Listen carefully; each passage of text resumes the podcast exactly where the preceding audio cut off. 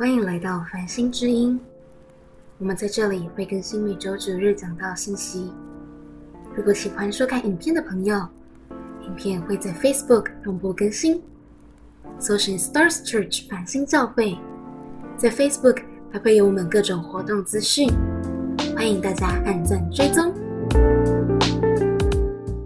呃，今天本来是国瑞牧师要来哈，那呃，他有特别跟我讲说，他很抱歉，是因为他临时确诊了哦，所以他就我们就跟他调一下时间。那我就说我临时要帮你代祷，你要请我吃饭哦。没有，很开心我们可以啊，有很多的人来祝福我们的教会。好，那今天我们啊谈到二月份的系列是。得胜的人生，我解释一下，我们今年的主题，呃，关键字是什么？得胜，对不对？所以我们在一月有稍微提到一点点有关得胜的啊几个重要的概念。那二月我们更深的谈到说，我们的得胜不是只有一次的得胜，或者是暂时的得胜。我希望我们的得胜是我们一生当中可以得胜啊。所以二月份我们在谈说如何怎么样有一个得胜的人生。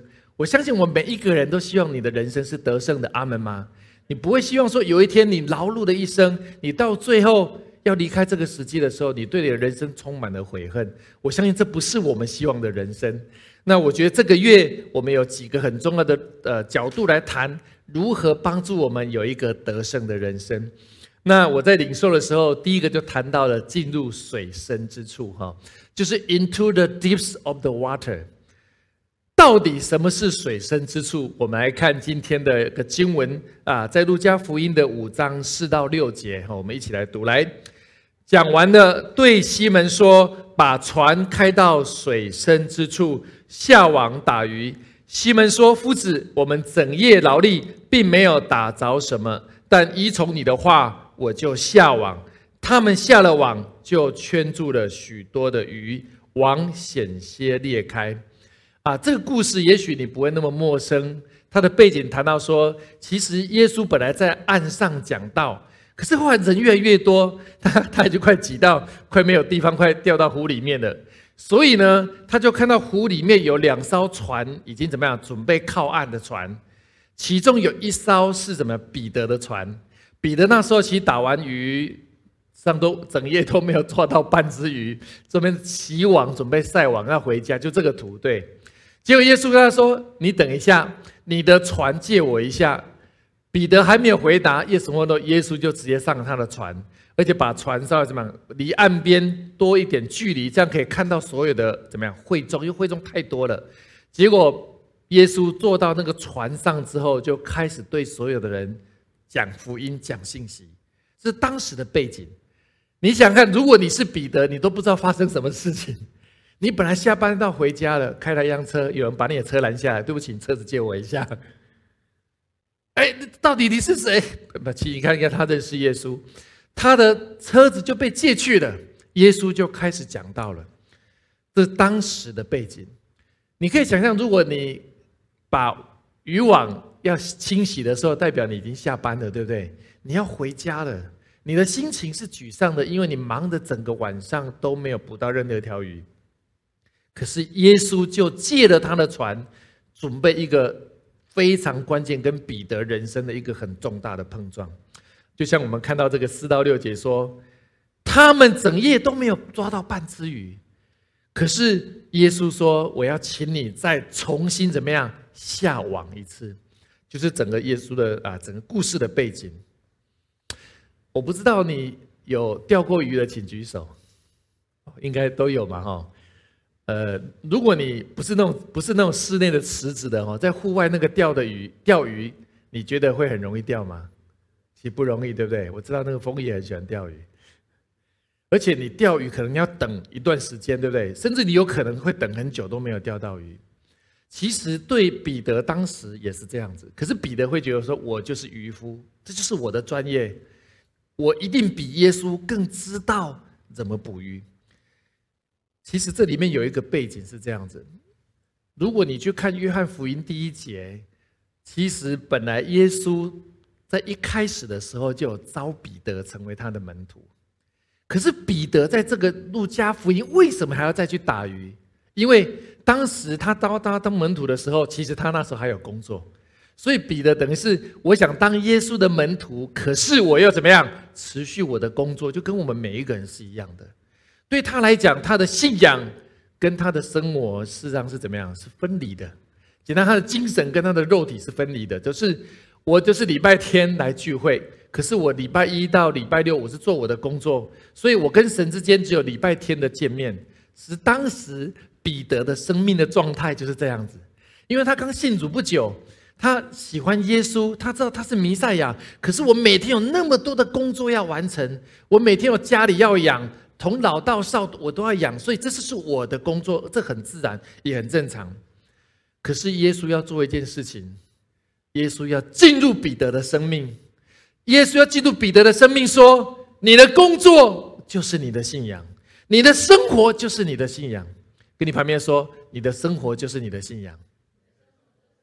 跟你另外一边说，你的工作就是你的信仰。我会说明，我待会说明为什么？因为耶稣直接怎么样占据了他的船，他的船就是他谋生的工具，对不对？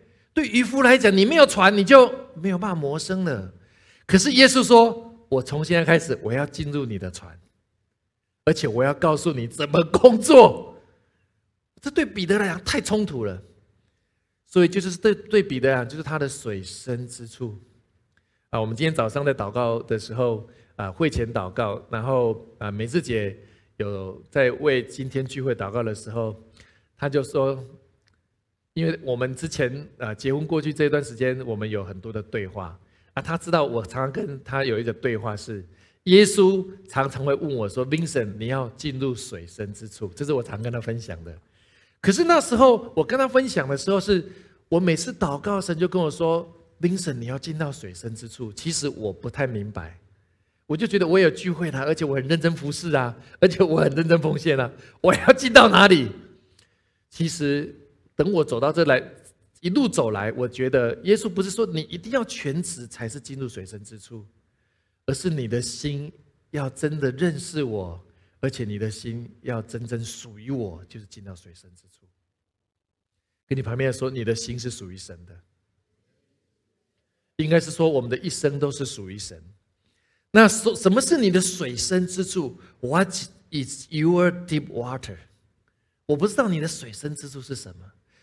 水深之处代表你可能还没有完全被神得着的那个领域。你可能还抓在手中的某些的东西，你很在乎，可是还没有办法完全交出来的。我觉得神要作为我们今年对我们所有的家人做一个邀请，因为我们是得胜年，他渴望连水深之处你也可以得胜。我们不会永远在浅水中得胜，他希望我们在深水也可以得胜，但是他不会一下子叫你进入到最深的地方。但是他会逐步会希望你进到水深之处，好像你这个人的一生，你在浅水你可以得胜，在中等的水也可以得胜，在深水区你也可以得胜。你的一生无论在哪一个领域，你都可以得胜。这是耶稣要帮助我们的。可是我们需要一个过程。但是我就今天我要对大家做一个邀请，要进到你我生命当中的水深之处。我把水深之处做一个归纳哈，因为网络上有一些很好的文章，我归纳第一个水深之处啊，你可以把它记下来，就是你不确定的未来。我想我们对我们的道路，我们都不确定，对不对？啊，早上我跟一个姐妹在聊天，他们那个行业的状态他，也说，实际上全球的景气不是那么好，那库存欧美的库存很多，所以亚洲的代工厂其实它的订单也不是那么好，除非你是高科技的行业。特别高科技的行业，他们不受影响，但大部分都不是那么理想。不确定的未来会影响你我的生活，这是我们的水深之处。我们能不能对不确定的未来，还有一个叫不熟悉的领域？我们可能神在带领我们进入一个不熟悉的领域，神很有对你有感动，可是你对他是怎么样？不确定的，而且不熟悉的。第二个，你所恐惧跟受伤害怕的经验。可能你过去有些经验是你受伤的，你很受伤，你不想再面对那个人跟事，或者你很那件事情你失败了，可能工作的失败、财务的失败、职场的失败，甚至感情的失败，让你不想再面对这个事情，你心中充满了恐惧，那就是你的水深之处。神要你在这个领域，你也可以得胜，阿门吗？在你的恐惧、失败跟受伤的经验，你也可以得胜。第三个，神要在你的人生的目标跟呼召上也可以得胜。也许你觉得你已经进入人生的目标，也许你已经觉得你已经进入人生的呼召。可是你还在那个路上路路路途当中，或是你还没有那么清楚你的目标跟呼召，你不知道怎么进入，而且你希望可以持续得胜的话，这就是我们的水深之处。那当然，也许你的水深之处在这个以外，也许有特别你个人的一些挣扎，我相信那个就是你的水深之处，而且谁要你得胜，这是我们今天的重点。所以，为什么耶稣要邀请彼得进入他的水深之处？你就知道，耶稣不要让彼得活在浅水区，耶稣要彼得活在深水区。深水区是你得胜生命中得胜的一个很重要的领域。我特别要分享，说我我过去的人生的啊职场的工作的过程当中，后来我慢慢明白，耶稣要我的水深之处是。虽然我在职场工作的时候啊，很多的服饰，可是耶稣希望我说，有没有可能，我的生活跟我的工作是完全合二为一？我就问神说：那我在工作，我也不可能在工作的时候直接跟人家传福音嘛，对不对？因为我那时候在做很多的工作，是对专业人士的工作，我不可能在工作当中直接传福音。可是神跟跟我说，你可以在你工作的时候，工作之前。就为每一个你要接触的客户祷告，这个你可以做吗？哎，我觉得我可以耶。结果有一次，我们在帮一个新加坡的公司做一个顾问的案子，那他们刚好来到啊，来到应该是都来到来到内地的一个很大的城市，他们亚太区的啊主管全部在那个地方，那但很多是新加坡的，那少数是其他不同国家的。我觉得那一次我特别为他们在祷告的时候，我说主管，你显明你的工作。也许我没有办法在工作的时候直接讲福音，可是你让你的福音可以在当中有特别的机会可以显明。结果那一次好特别，有一次我们就在在那一次的啊特别的工作的时候，有一个女生她是从新加坡来的，那我就帮他们做生命地图。如果你有上过西兔的人，你就知道我们的生命地图。生命地图就是会描述你过去的人生到现在你发生了哪些高山跟低谷。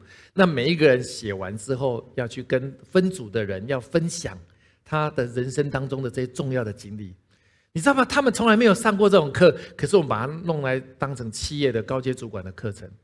结果有一个那个新加坡的那个一个女士，她分享，你知道她讲到一半哦，大哭，然后就说对不起。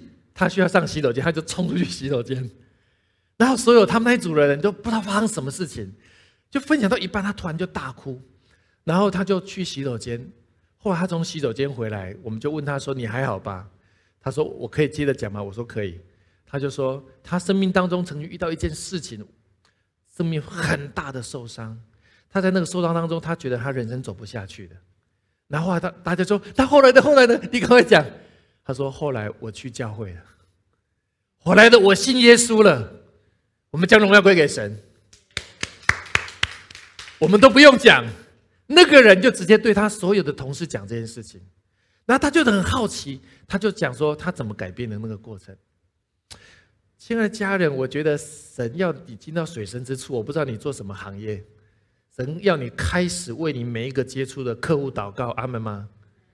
神有时候透过他们的口，甚至透过你的口，透过不知道谁的口，要让这个环境充满圣灵的工作。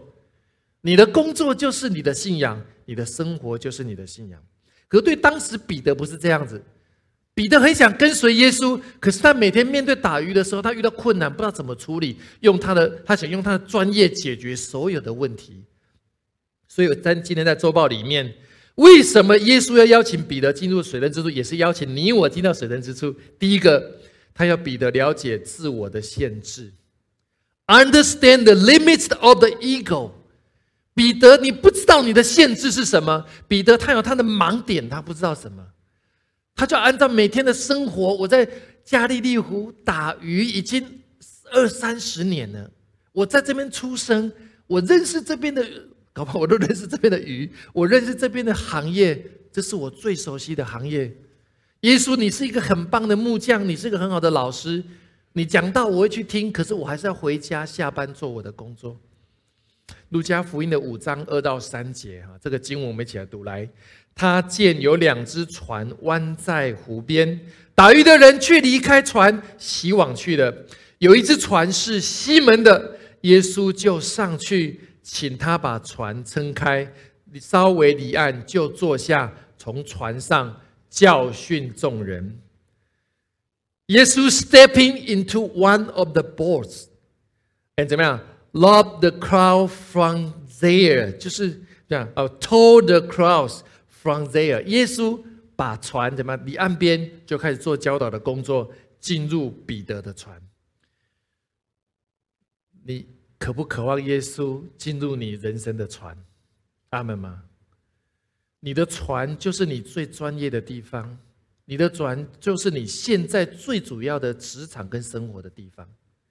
就是彼得的没有船，彼得没有办法工作，对不对？船就是他维生的工，他每天上班就是去当渔夫，下班了把船靠岸，把网子洗干净，去卖鱼。船就是他谋生的工具。耶稣要进到你的船，耶稣要深入，让你知道说他可以告诉你。怎么在船上可以得胜？所以耶稣其实也没有问彼得，他就直接进到那个船，对民众开始讲福音。他的船可以成为耶稣传福音的平台，阿门吗？他的船可以成为耶稣传福音的工具。其实你的工作可以成为耶稣透过你传福音的平台，阿门吗？透过你的工作成为传福音很重要的工具。这是耶稣要对彼得拆除他原本的限制。我的工作跟耶稣的信仰是分开的，但是实际上是合而为一的。这个要很大的开张他生命当中的视野，这是第一个很重要的事情。所以我们的聚会不是只有礼拜天，我们聚会不是只有小组，偶尔来聚会。你很困难的时候，主啊，赶快来救我！不是这样子。你不是只有困难的时候才来找耶稣，你不是很困难的时候赶快打电话给你小组长为我祷告。其实你这样神也会祝福你，可是你你会失去可能更多的祝福。神要你常常跟他在一起，甚至你可以随时问他。我说真的，刚刚创哥讲到说，美智姐有一个蒙福的秘诀，没有错。美智姐是个很慷慨的人，她很乐意奉献，甚至她以前的薪水都。可能超过一半都是去服侍弟兄姐妹，请大家吃饭，然后她她都很愿意这样做。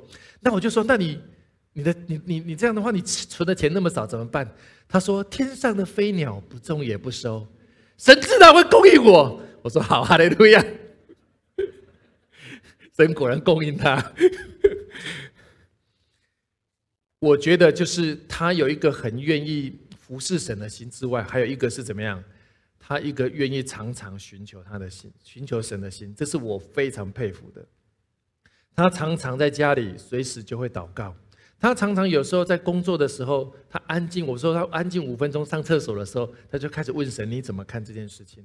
你怎么看刚刚我们在外面的会议？你怎么看看接下来我还有另外一个客户要去面对的？还有接下来我要面对几个很重要的人？主你怎么看这些人？主你怎么看这个事情？这是美智姐，我觉得她蒙福的秘诀是她常常愿意跟神说话，而且她就越来越熟悉神的声音。这就是 R 系列要教导我们的如何与神交流，甚至是可以二十四小时的。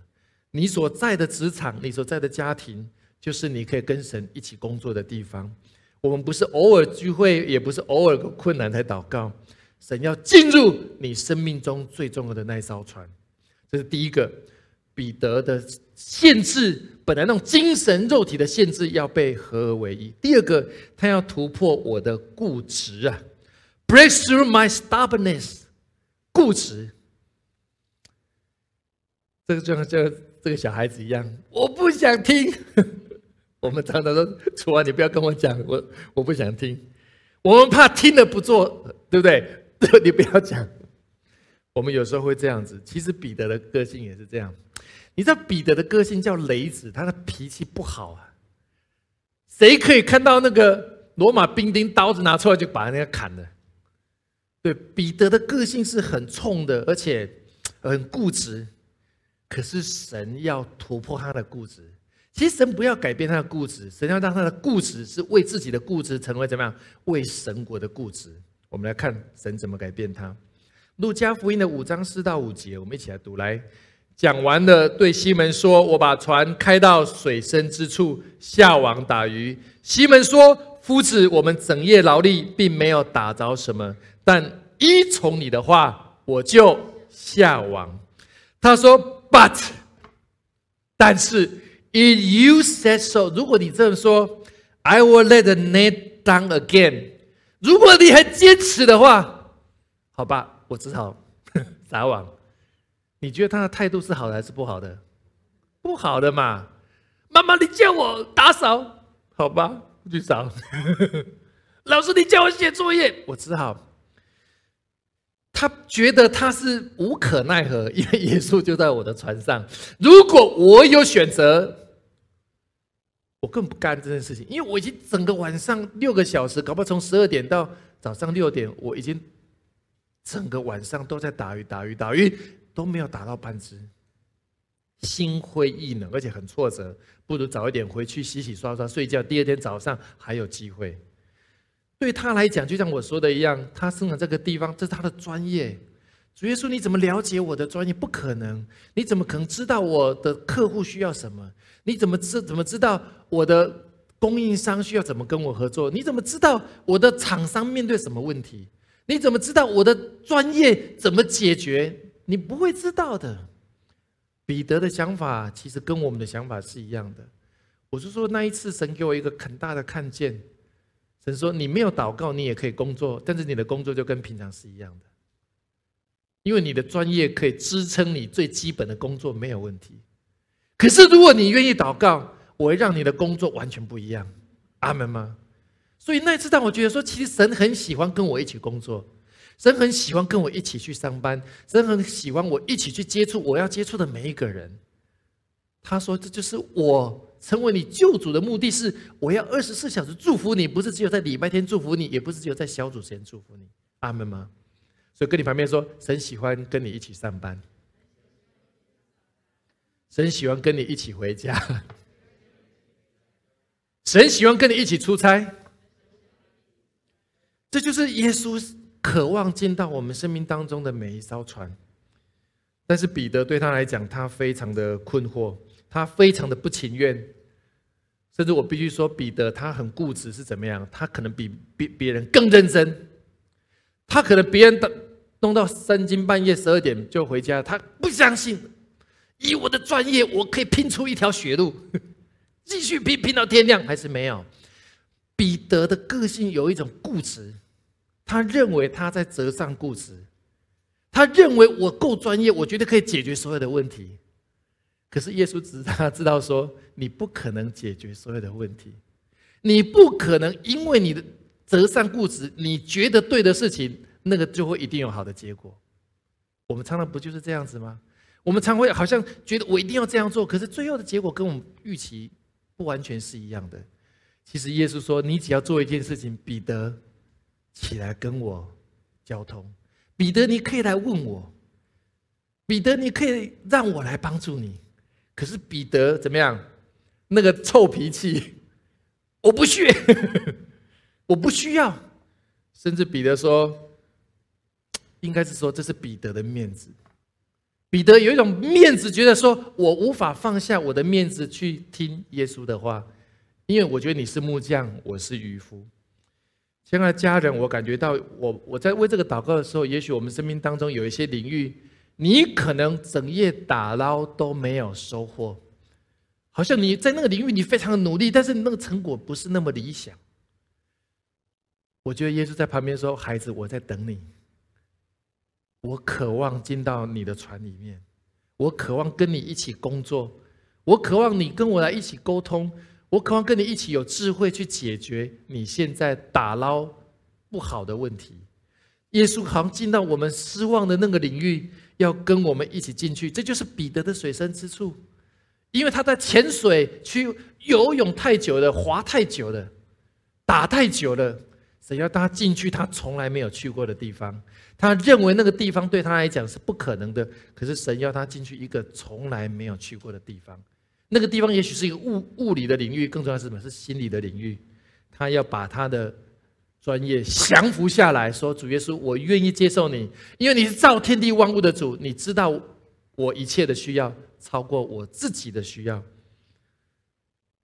我就想到有一个经文在约拿，我们看下面这个图。其实圣经上还有一个人非常固执，就是约拿。如果你知道旧约有一个先知叫约拿。约拿当时是这样子，耶稣的应该是上帝叫约拿去对他的敌对的国家传福音，约拿就死都不肯去。这个国家是跟我们国家是敌对的，我不想把福音传给他，最好他们全部被神的大火灭掉。有时候我们很想这样做，对不对？这些太烂了，他们不值得听福音，他们不值得被神拯救。神就说：如果你不把福音传给他的话，我就把这个国家灭了。约拿，你赶快去。约拿说：我才不去。因为他非常的固执，跟神降在那里，也然后神就跟他说：“好，你就往东去。”结果约拿不仅没有往东，还故意怎么样？往西，逃到海里面去坐船，逃到他不想去坐船，结果神就让那个船怎么样？遇到大风浪，人家就把他丢到海里面去，结果就一只鲸鱼就吞到，把它吞进去。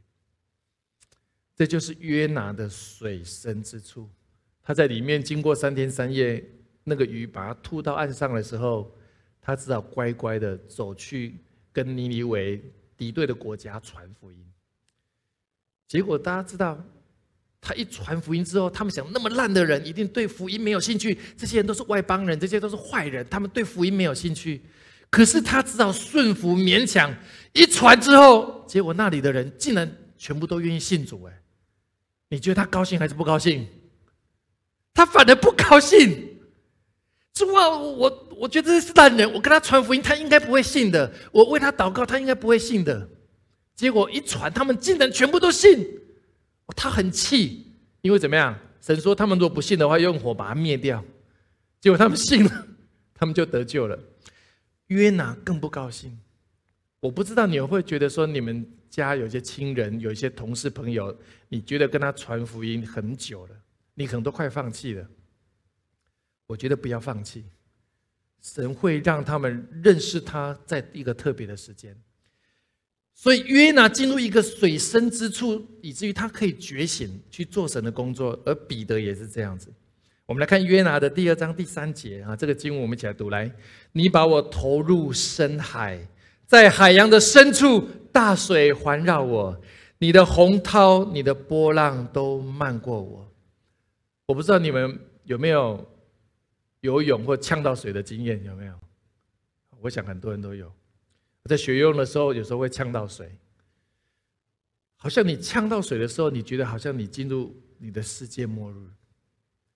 特别如果你有潜水经验的人，你潜到水里面，突然发现你那个整个海里面怎么样？突然都安静了，对不对？从地上的所有的声音一进到水里面，整个声音就安静了。你知道吗？神在你最安静的地方要对你说话，阿门吗？因为你有进到水深之处的时候，好像进入一个物理性的水深之处，或者是林里面的水深之处，神要隔绝你周围的声音，好让你可以在最深的黑暗里面，你呼求他，他要对你说。他要对彼得说话，他要对约拿说，他要对你我说话。亲爱的家人，神要对你我说话。如果我们今年要得胜，神要在你的水深之处对你说话，他可能让你的水深之处是你听不到别的声音。你所有的方法都用尽的，你所有的努力都用尽的，到一个完全似乎你看到所有的人好像进入一个真空的世界，你听不到声音的时候。你唯一可以跟他对话的时候，神就要得着你。有时候神会用这个环境来塑造你，我就跟塑造彼得一样，因为他知道彼得在海面上，他可以做任何他想要做的事情，除非进到他水深之处，他没有方法的时候，他才会依靠神。好，第三个，神要彼得做这件事，要拉伸我的舒适圈，stretch my comfort zone。彼得的舒适圈在浅水区，在他熟悉打鱼的区域。上帝要让他的舒适圈进到很深的地方，他觉得没有把握、很痛苦的、很失败的地方，就像他昨夜怎么样打捞了整个晚上都没有的地方，他觉得那个对他来讲，那不是他的舒适区，那是他的挫败区。亲爱的家人，上帝就是要彼得回到那个挫败区，挫败区会成为他的新的舒适圈。上帝也可能要到使用你的挫败区，扩展它成为你的新的舒适圈。可是彼得刚开始不愿意。我们来看路加福音的五章六到七节，他们下了网，就圈住了许多的鱼，网险些裂开，便招呼那只船上的同伴来帮助。他们就来把鱼装满了两只船，甚至船要沉。下去，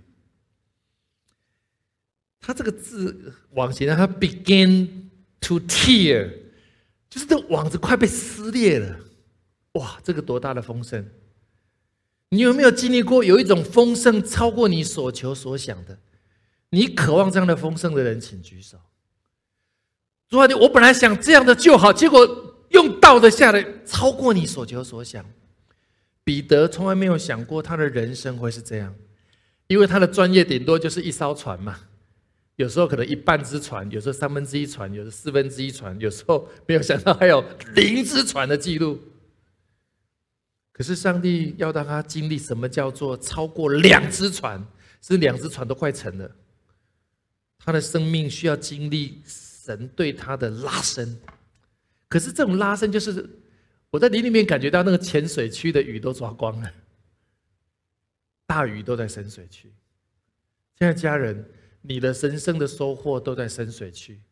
那个深水区是要耶稣带你去的地方。耶稣知道你的生命要在哪里，你的生命可以得到丰盛。那是用更大的尾声、更大的信心。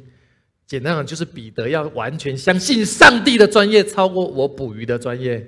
那一刻的时候，那个丰盛才会发生。以弗所书的三章二十节到二十一节，这个是保罗对教会的鼓励。这个经文很棒哈，我们一起来读来。神能照着运行在我们心里的大力，充充足足的成就一切，超过我们所求所想的。但愿他在教会中，并在基督耶稣里得着荣耀，直到世世代代，永永远远。阿门。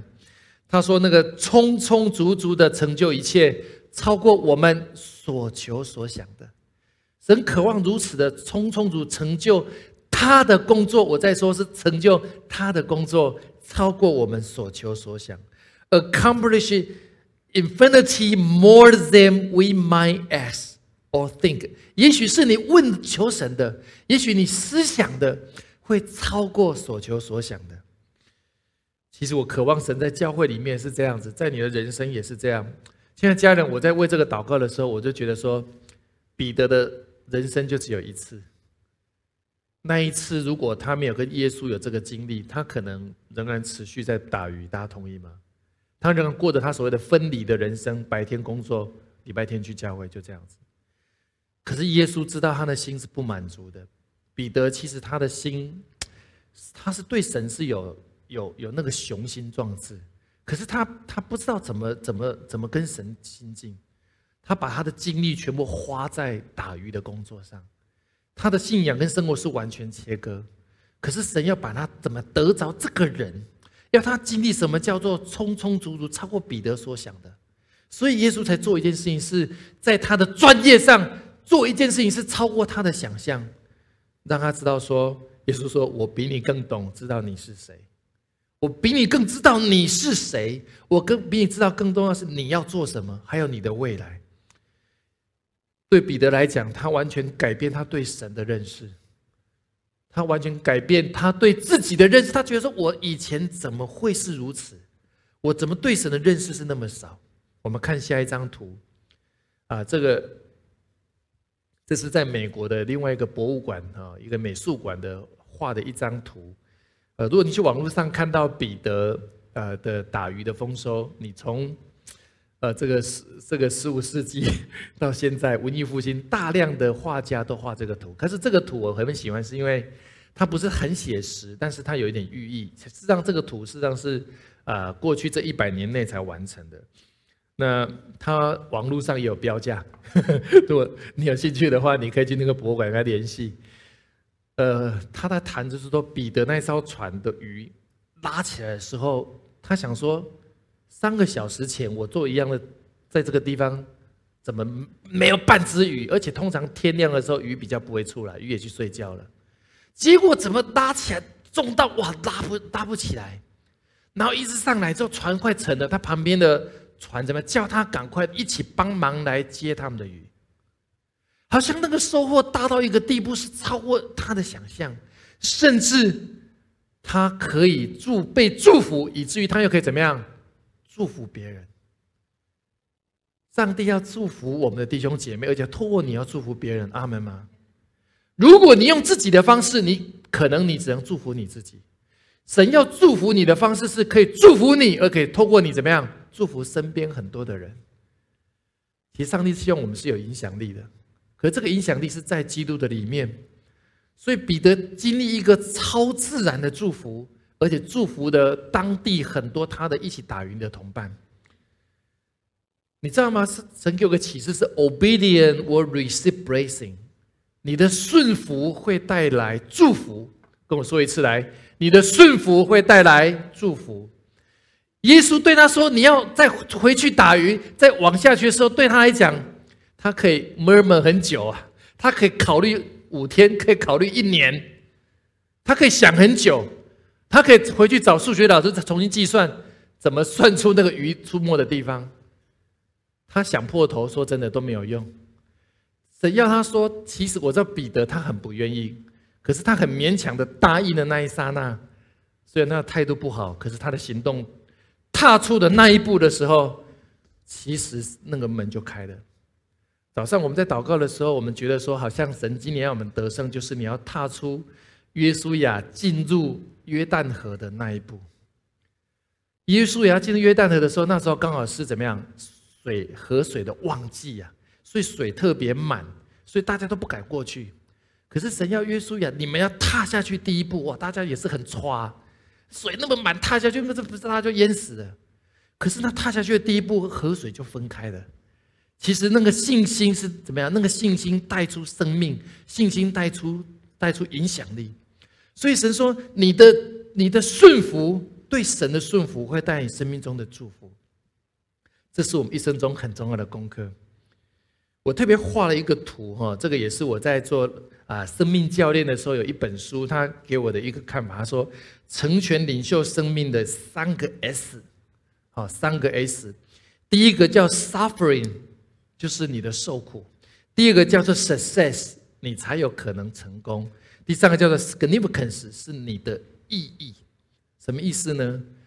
我们都不喜欢受苦，我们直接希望成功，而且找到人生的意义。我必须说，这样的事情是不可能发生的，因为上帝说受苦对我们是个训练。我之前讲过，对不对？Your trouble is your training，对不对？你的受苦，事实上，如果你一直抱怨受苦、抱怨受苦，其实太可惜了。也许那个环境的受苦，神要透过这个受苦，要对你说很多的话。如果彼得打捞没有了，什么都不回家睡觉，没有遇到耶稣，他那一夜的受苦就跟平常是一样的。有耶稣在的受苦，跟耶稣不在的受苦是不一样的。有耶稣在的受苦，就成为训练。以至于他的生命可以进入成功，什么意思呢？他就可以经历神的一种丰盛。这个丰盛有两个意义：一个是好像他专业上的祝福；第二个是怎么样？他对神认识的一种祝福。他发现神可以做这个事情，所以事实上的生命也进入了一个更成功的地步，而不是只有外在的祝福。我在说，你的成功不是只有外在的成功，而是生命的成功，这非常重要。从世界人的角度来讲，你觉得耶稣是个成功的人生吗？世界的人哦，其实不是哦。耶稣怎么样？因财早逝，三十三岁而已，而且是被冤枉、冤狱、冤枉钉在十字架。他的人生表面对一般的人来讲是一点都没有成功，可是，在属灵的时候，他完全百分之百成功。为什么呢？因为那是耶稣，那是上帝将他做的事情。上帝叫他说：“你进入钉十字架的时候，我会让你死里复活。”整个死亡的权势要完全被击毁，所有信我的人就会得着这个真实的自由。所以耶稣在属灵上是完全成功。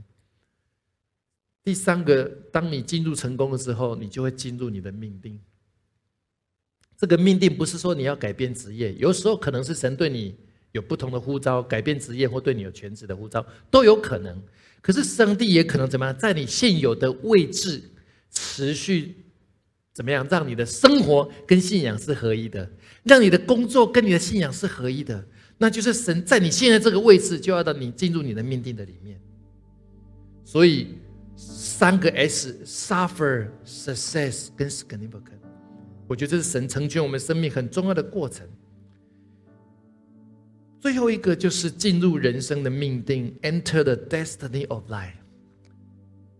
彼得怎么透过这个事情进入人生的命定？我们在看路加福音的第五章第八节、第十节到第十一节，我一起来。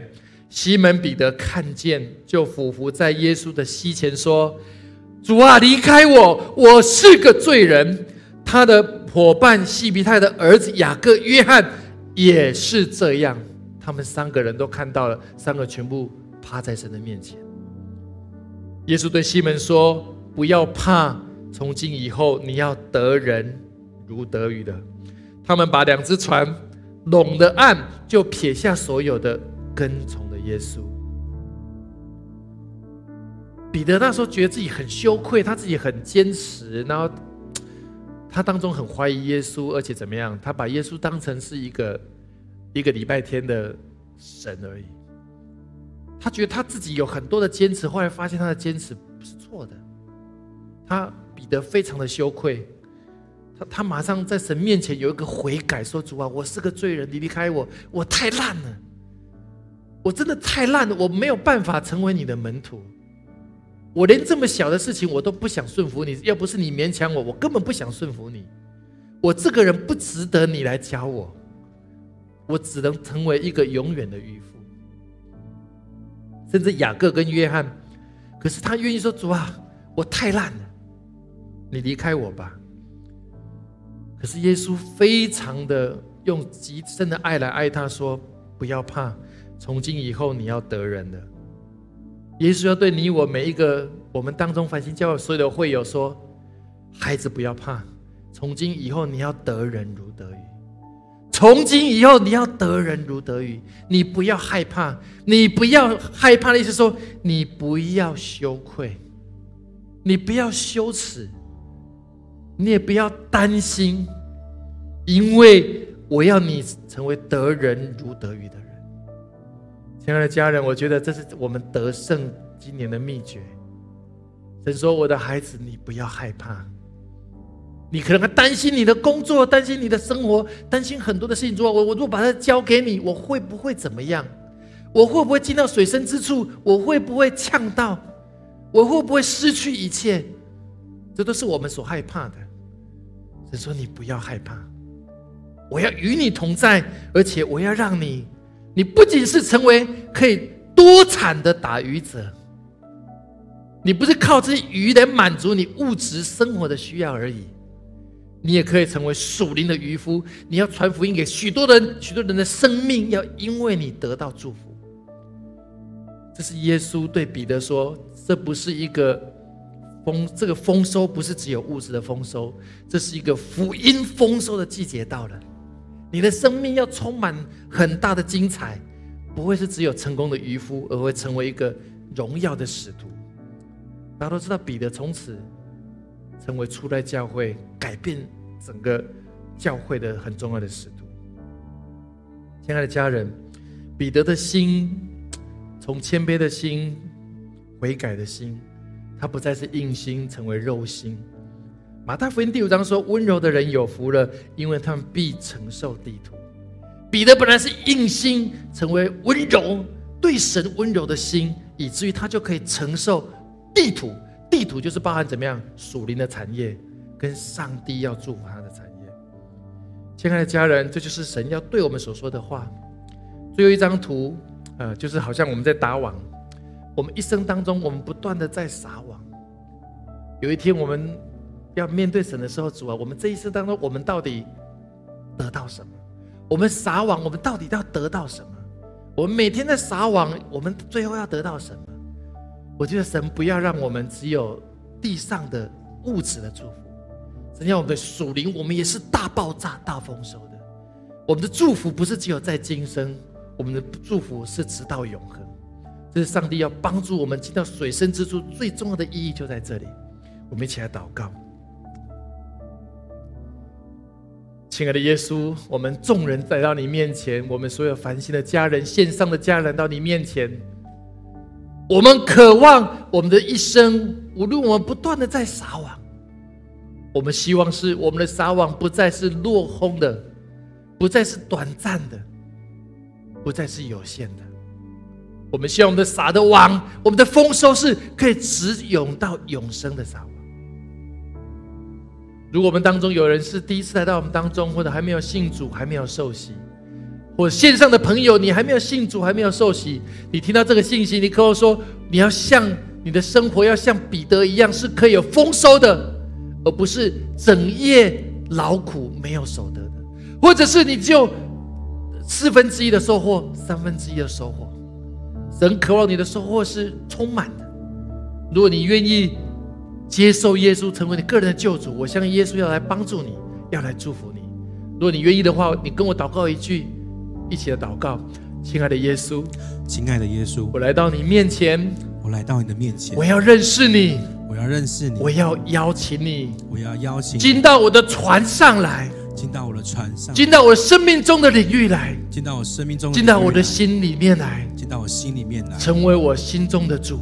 成为我心中的，成为我生活的主，成为我生活的，成为我职场的主，成为我职场的主，让我的生命可以改变，让我生命可以，让我可以真实的认识你，让我可以真实认识，让我可以进入到那个丰收的人生，让我可以进入那丰收的。我如此的祷告，我如此的祷告，奉靠耶稣基督的圣名，奉靠耶稣基督的圣名，阿门。谢谢您的收听，下周同一时间。我们相约繁星之音。